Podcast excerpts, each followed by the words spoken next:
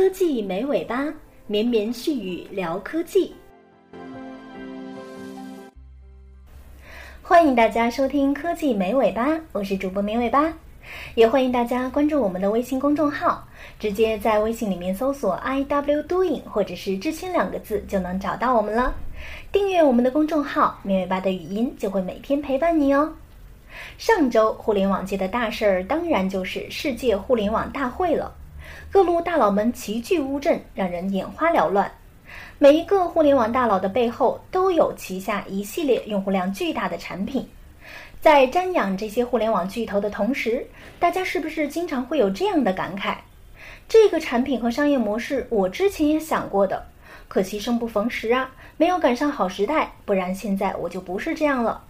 好吧，我们承认每个人都有成为互联网大佬的可能，不过从历史上来看，其实光有想法是不够的，你还要有过人的执行力，才能真正登上人生的巅峰。因为很多伟大的科技产品或者是市场创意，其实都不是原创的。今天的节目就跟大家扒一扒科技大佬们那些偷来的创意。先来说说今年的双十一。今年双十一当天，阿里巴巴创下了五百七十一亿元的交易额度。双十一已经完全变成了全民的购物狂欢节，而且阿里巴巴还注册了双十一的商标，这就让人觉得这个节日好像被偷走了。我们都知道，光棍节跟其他的传统节日不同，它是中国年轻人的娱乐性节日。由于光棍节的话题性，很多商家都拿这天来组织一些活动、促销等等，渐渐的，这个节日的商业气味也就越来越重了。二零零九年开始。阿里巴巴组织了平台上的各路商家，在光棍节这天搞大型促销活动，渐渐地带动了许多其他电商一起举办双十一活动。光棍节原本的凄凉感觉也被购物的热情所取代了。零九年开始，每一年的双十一，阿里巴巴的交易额都在暴涨，从最初的零点九亿元到了今年的五百七十一亿元。虽然说阿里巴巴不是双十一光棍节的最初提出者。但绝对是双十一的开拓者。毕加索曾经有句话说：“好的艺术家只是照抄，而伟大的艺术家是窃取灵感。”从这句话来看，阿里巴巴无疑是伟大的艺术家，因为他用窃取来的灵感创造了电商销售的神话。二零一二年，阿里巴巴成功取得了双十一的商标。这个消息被曝光之后，引起了一些人和相关企业的不满。虽然说阿里巴巴在双十一创造了很多世界纪录，但是把这个日子占为己有的做法，也多少会让人觉得有些奇怪呢。再来说说 Windows 和 Mac，苹果的 Mac 的诞生其实是因为乔布斯借鉴了施乐的设计。施乐是最早推出界面化计算机的公司。一九八一年，施乐推出的施乐之星就运行着用户图形界面、鼠标、指针以及窗口。但是定价接近一万七千美元，这对于当时的计算机来说无疑是天价，最终才卖了三万多台。后来，乔布斯把界面化引到了自己的电脑，推出了 Macintosh，售价只有两千多美元。正是因为 Macintosh 这个借鉴于施乐的产品，才奠定了苹果在行业中的地位。后来，微软的图形化用户界面系统 Windows 问世。这个系统可以说又借鉴了很多 Macintosh 的相似的特性，所以苹果和微软关于知识产权的诉讼也一直打到了乔布斯第二次回归苹果的时候。如今，苹果的市值已经高达六千五百二十亿美元，而微软的创始人比尔盖茨已经多年荣登全球首富的宝座，微软更是全球最大的软件供应商，Mac 和 Windows 几乎统治了百分之百的 PC 桌面市场。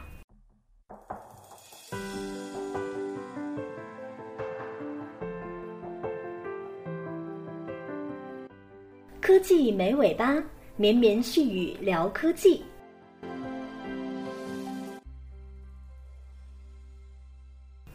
接着来说说我们中国人都用的 QQ，跟比尔盖茨和乔布斯一样，马化腾的 QQ 也不是他自己的灵感。QQ 最早叫做 OICQ，是模仿美国的 ICQ 研发出来的。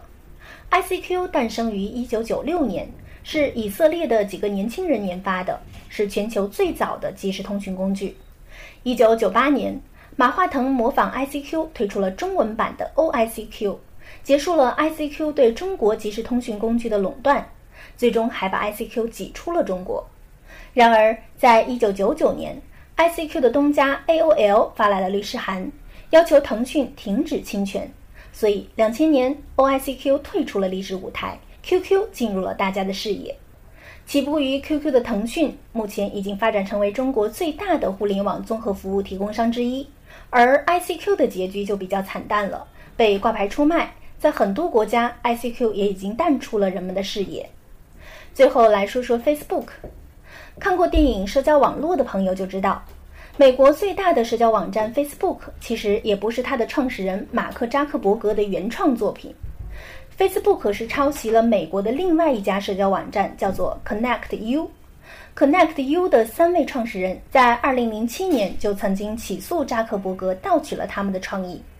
最终在2008年，扎克伯格和 Connect U 的三位创始人达成了和解，扎克伯格赔偿了三位创始人6500万美元和 Facebook 的部分股票。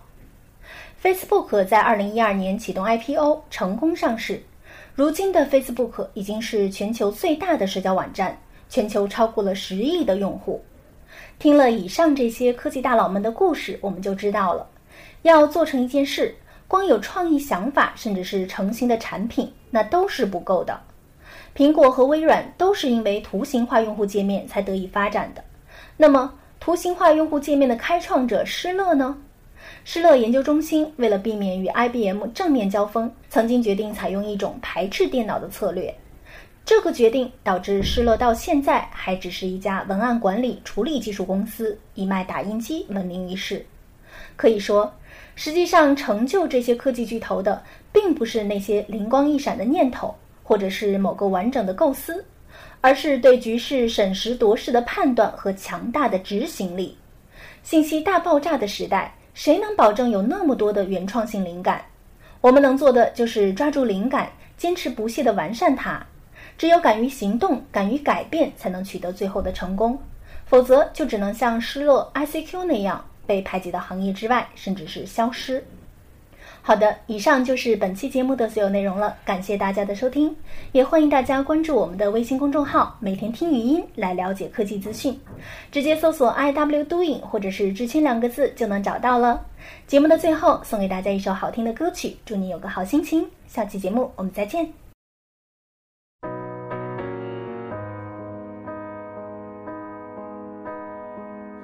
You know it's hard to be your friend.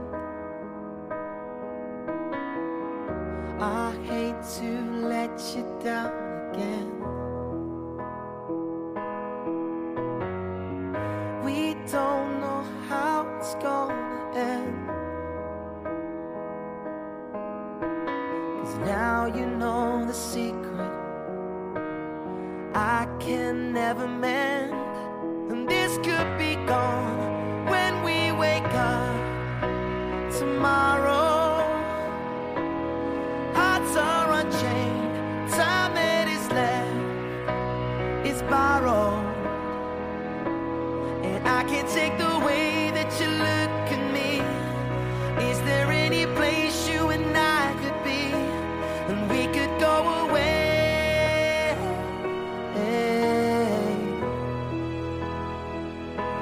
It all could go away.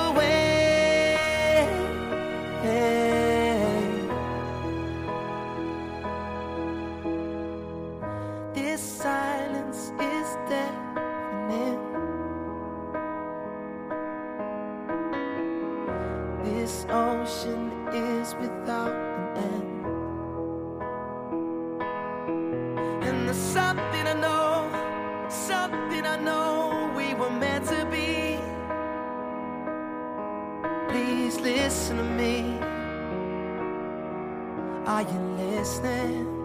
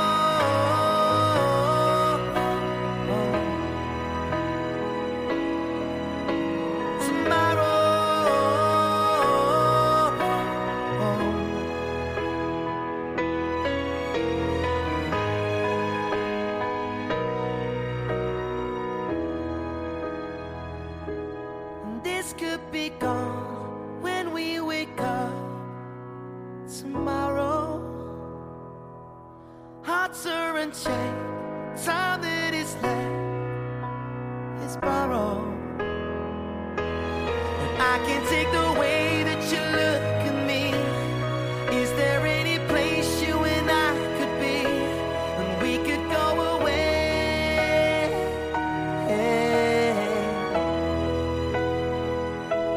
This all could go away.